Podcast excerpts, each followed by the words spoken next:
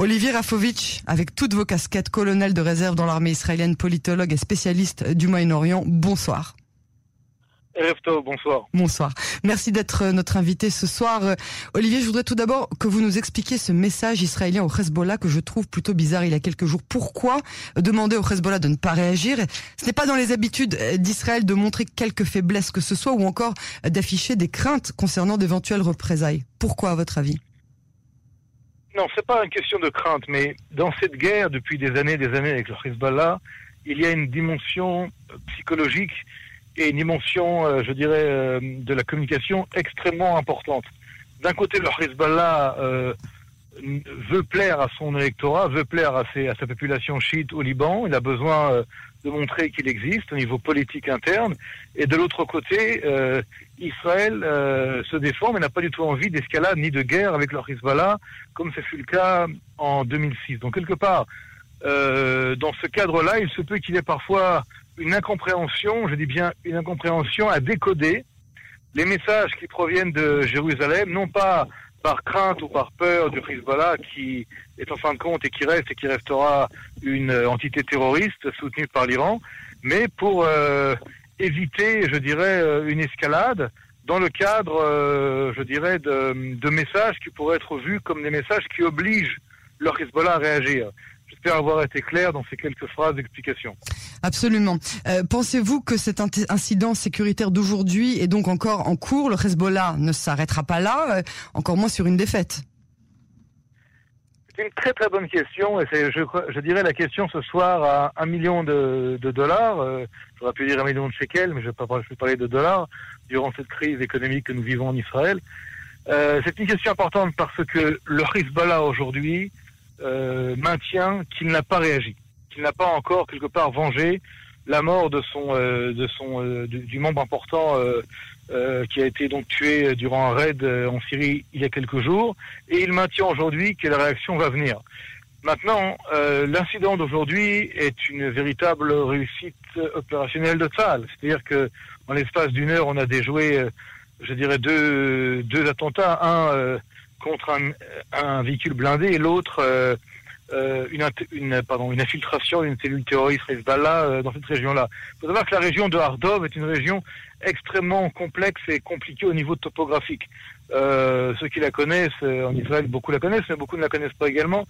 C'est des collines extrêmement avec des avec un maquis, je dirais une végétation compliquée. On peut se cacher. Il y a des gros rochers qu'on appelle des polders, et tout ça réuni fait que c'est un territoire extrêmement favorable à des attaques terroristes, surtout la nuit ou lorsque euh, lorsque euh, pointe le jour. Mais nous avons été euh, euh, sur le qui-vive depuis déjà pas mal de jours. Le renseignement israélien, le renseignement tactique et micro-tactique, aujourd'hui, on parle de ces jeunes soldats dont d'ailleurs pas mal de, de familles de nouveaux immigrants ont leurs enfants dans ces unités-là, ont réussi à identifier avant de loin déjà, près de la frontière, la cellule terroriste euh, commençant à opérer et elles ont donné en fait l'alerte aux unités euh, opérationnelles pour euh, les suivre à la trace et ensuite pour déjouer l'attentat. Donc c'est une opération, je dirais, conjointe à la fois du renseignement, mais également ce qu'on appelle des forces, des forces d'artillerie et d'autres forces qui ont fait un travail aujourd'hui exceptionnel. Mais du côté du Hezbollah, ce n'est pas la fin de, de la partie.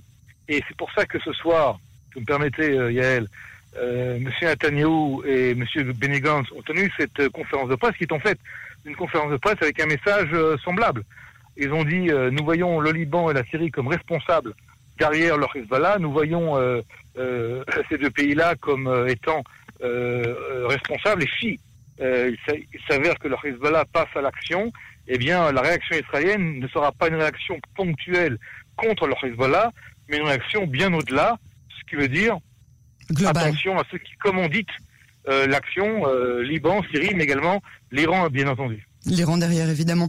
Quelle est justement la préparation d'Israël en pleine crise sanitaire et économique pour réagir sur le front nord, alors que dans le sud du pays, justement, la stabilité ne tient qu'à un fil, hein, si on entend euh, le chef de l'état-major Aviv Kochavi?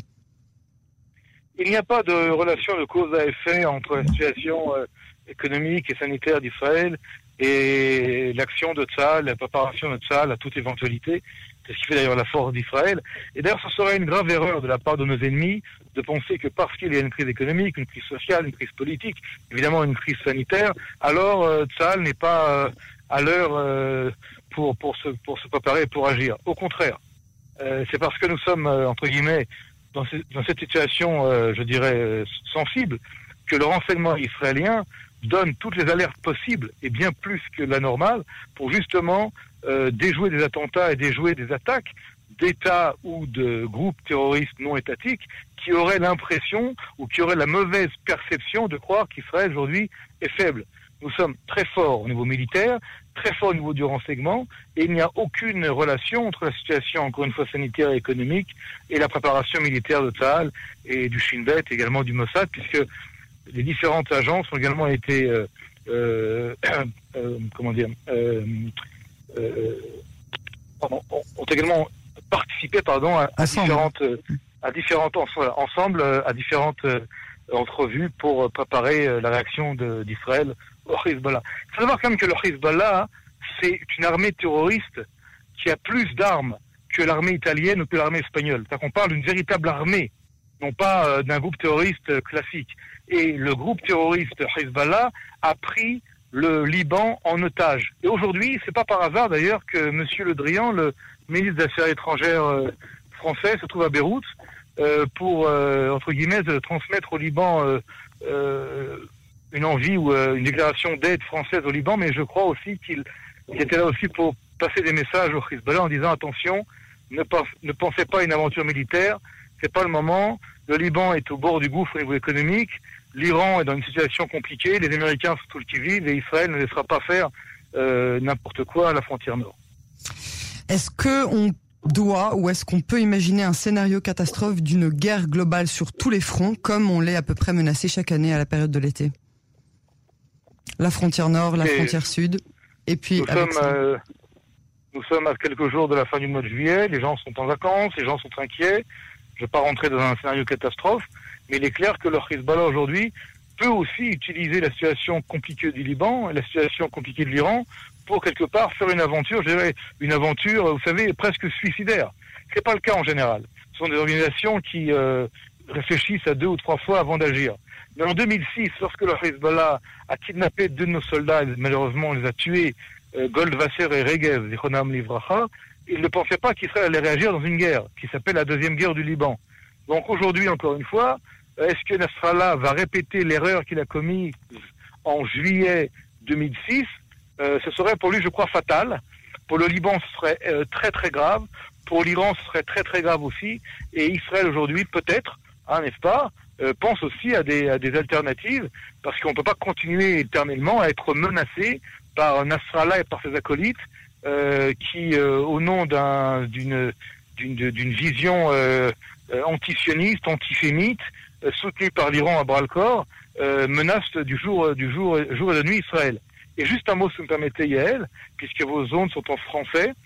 La France, qui est un pays important de l'Union européenne, à la différence de l'Allemagne, qui fait également partie de l'Union européenne, euh, ne fait la différence, la France, entre le Hezbollah militaire, donc la branche militaire, et le Hezbollah civil et politique.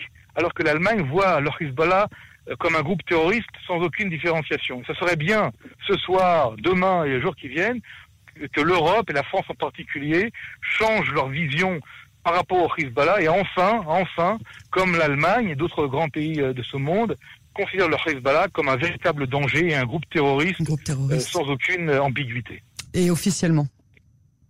Et officiellement, bien sûr. Euh, Olivier Rafovitch, merci infiniment pour votre analyse et pour euh, vos précisions. On vous donne euh, très bientôt rendez-vous de nouveau sur les ondes de Cannes. Merci beaucoup. À très bientôt. Au revoir. À très bientôt. Au revoir.